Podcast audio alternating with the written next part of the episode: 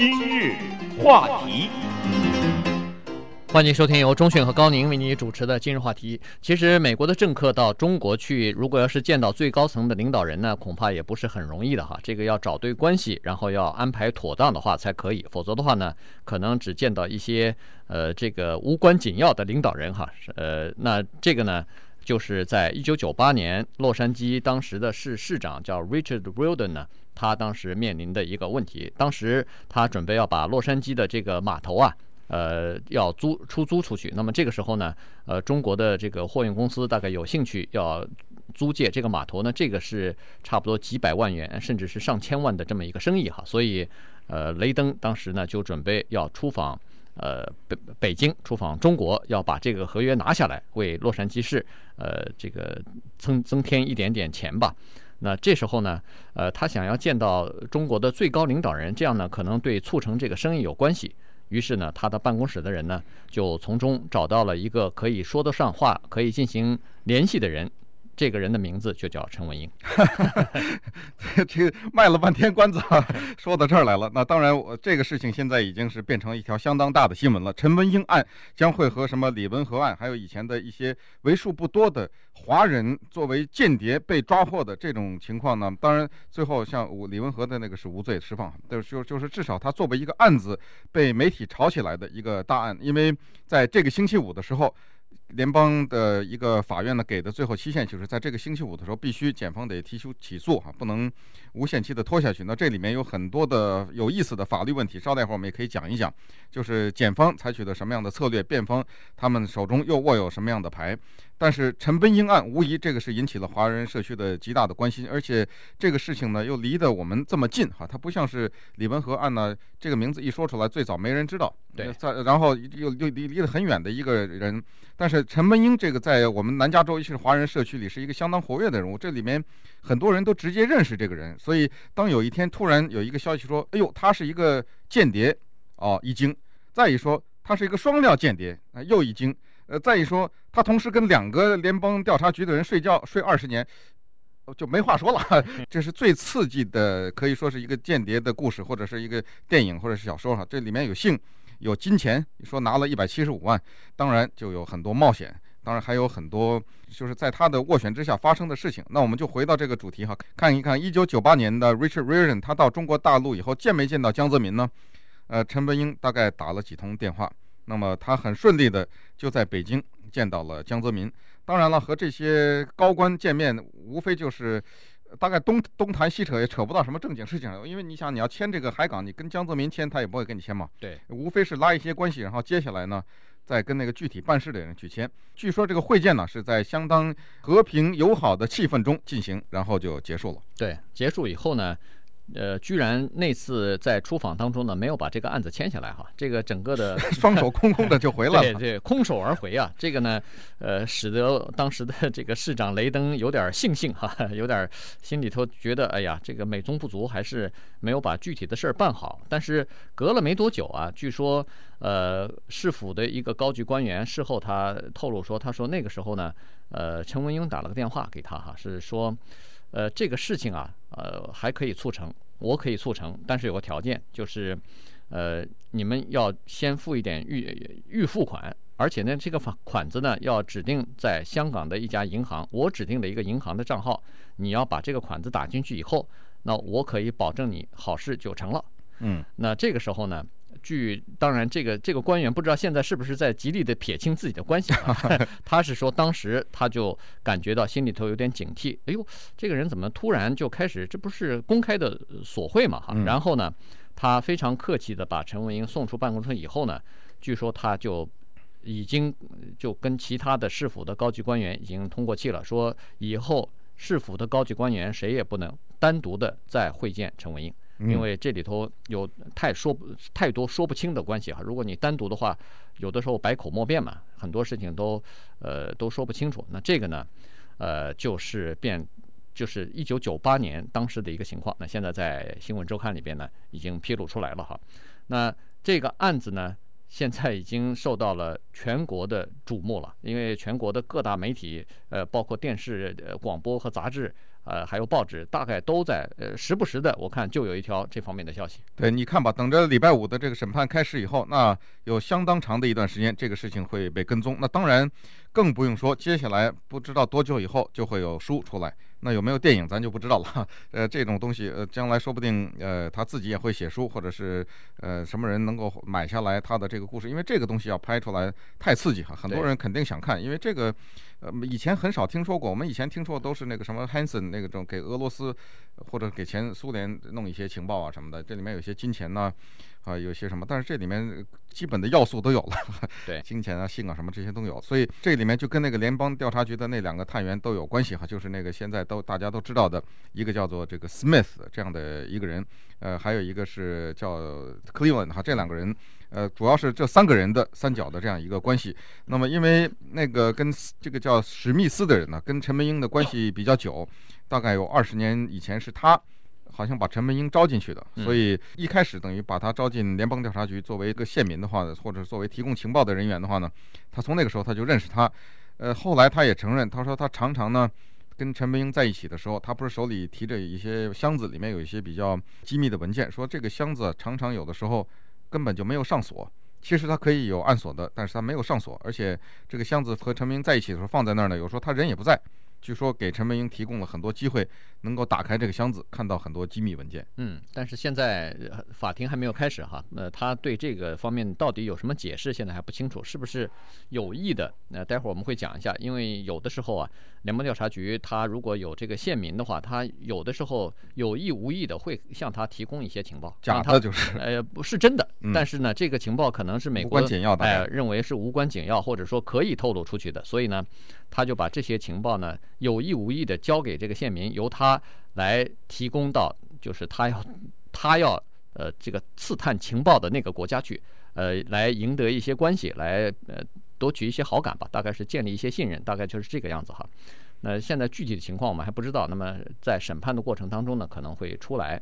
呃，更多的消息。那据说呢，陈文英在长达二十年的时间里头呢，向美国提供了许多有关于中国高层的内部运作的一些情报，哈，据说是非常重要。而且呢，有些情报据说是直接到，就是给了最高的领导，就是给了美国的最高层在进行使用，哈。所以可见这个情报的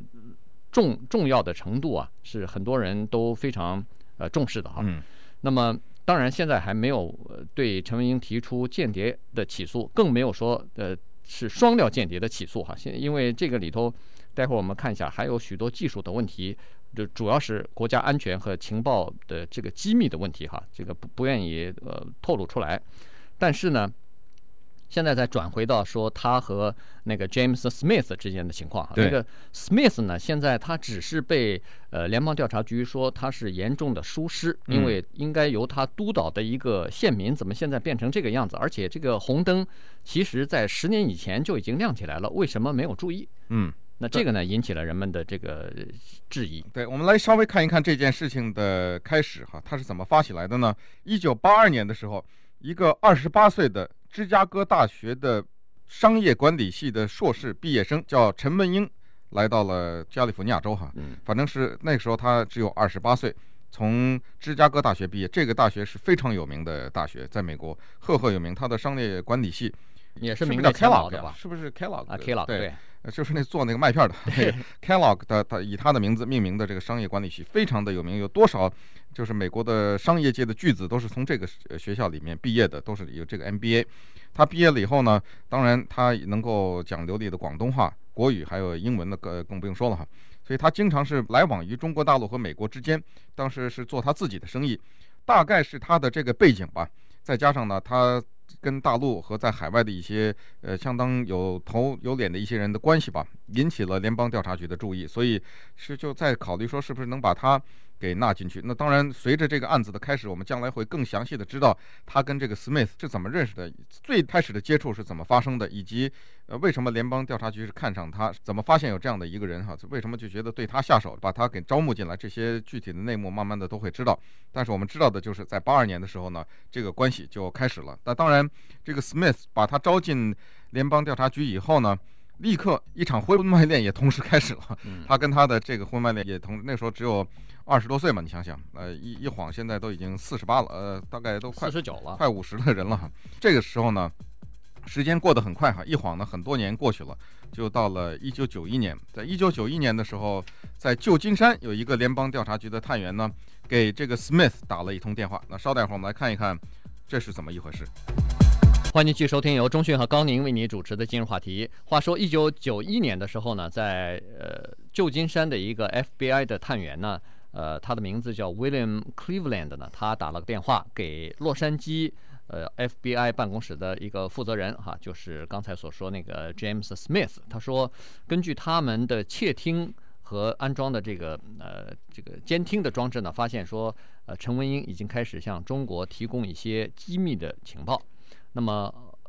结果当然现在也发现说这个 Cleveland。呃，实际上和陈文英也是有染的哈，呃，在这个也是有过一段婚外情的，大概是，所以呢，当时呃，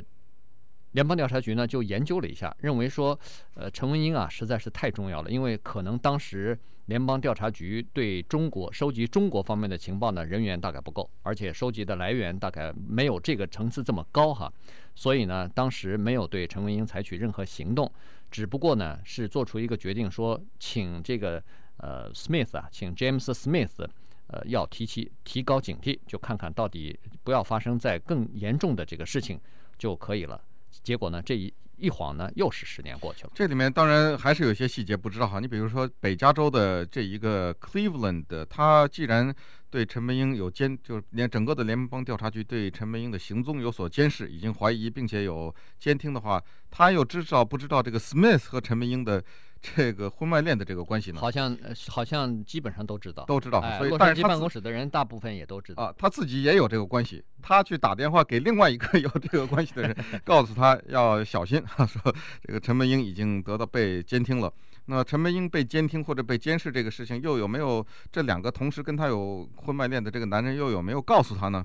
这些哈，这些都是哎，这些都是蛮有意思的一个，呃，一些事情。而且到底有没有汇报到上面也不知道。对，那么现在呢，至少知道的是陈文英有一个 code name 哈，这个大概是不是叫代号吧？嗯，代号叫 Parlor Maid，这个这个代号很难听哈，这个叫做使女啊，女佣，叫这个这个是早年对中国人比较。就是那时候，西方人认为中国人只是到家里来看孩子的嘛，对，这这样称呼中国人，有点贬，有点颇带一点贬义，非常大的贬义，呃，带一些贬义的。但是呢，给他起了这么一个外号，不知道是为什么。但是他可绝对不是一个别人的使唤丫鬟哈，因为他靠着他手中的关系呢，把西方的这些大公司和中国的一些公司连接起来，做了很多生意。比如说，在九十年代中期的时候，在加拿大有一个非常这个大的一个公司，电讯业的最大的最大叫做呃 Nortel 哈，对对，九十年代中期的时候，因为他牵线跟中国大陆签成了一个合约，他光是佣金就拿了一百二十万。对，他和他先生现在据联邦调查局提供的数字是在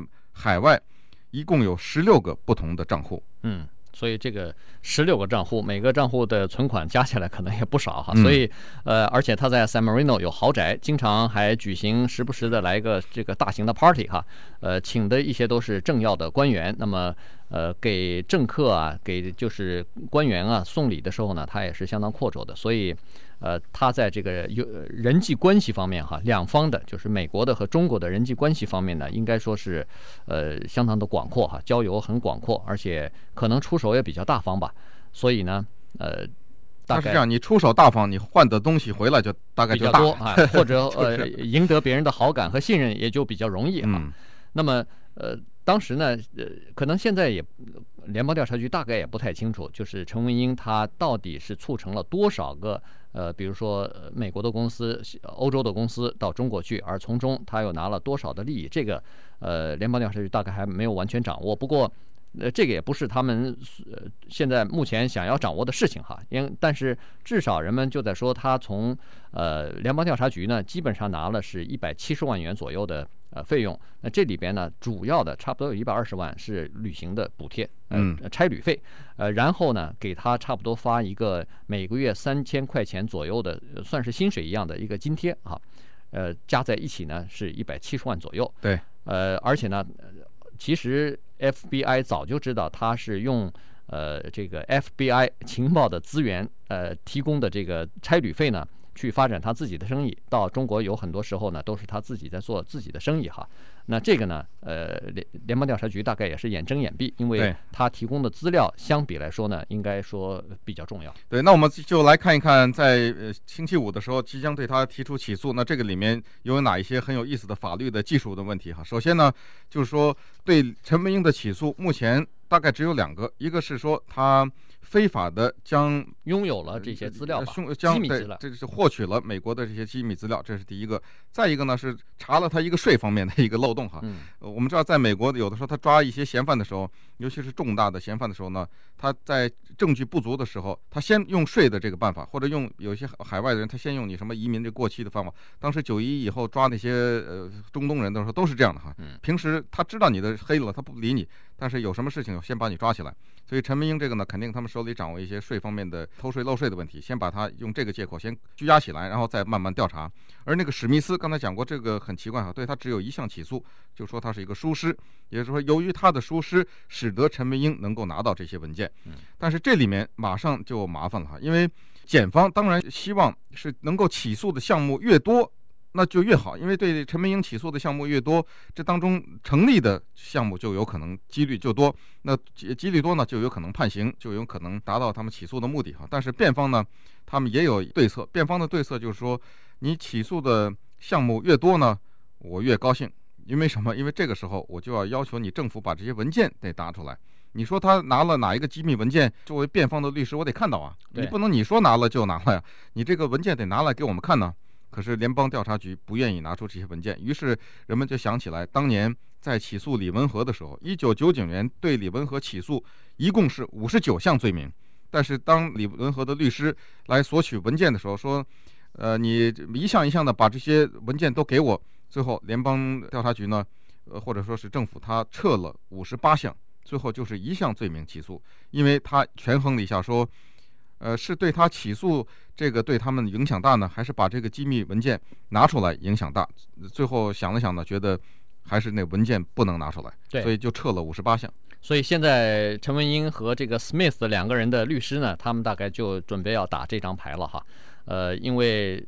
这个 Smith，尤其是 Smith 的律师啊，就是叫 Brian Sun，他就是。李文和的秘书，而且还律师吧？哎，律师之一哈。另外还有一个 John Klein，呃，在 Albuquerque，也是在新墨西哥州的，也是他们的这个律师团里头一个人。当时呢，就是为李文和辩护的这个律师团哈。所以他们的这个策略呢，就是说让现在先看联邦调查局到底是提出什么起诉，然后呢，他们就会要提出来说是要看这些机密文件。那么这些机密文件要看呢，首先这些律师要经过一个背景的调查哈，联邦调查局先要看看这些人能不能看，别到时候给你看了，转手你又给我卖了。对对对，第一是要能看，第二呢要规定地点看，比如说到法官的办公室里边可以看，然后呢你可以看，但是呢。在要监视，在有联邦调查局的人员在场监视的情况下，你看看完以后呢，还不能复印，所以呢，整个的这个听证会呢，可能也是不公开的，因为这里边涉及到太多的国家的机密哈。如果要是法官同意。呃，这样做的话呢，那是另外一回事。如果要是不同意，或者说联邦调查局最后权衡下来说，对陈文英的起诉，呃，如果把他定罪定成一个重罪，似乎没有国家安全这么重要的话呢，也可能会放弃重罪而判他一个比较轻的罪。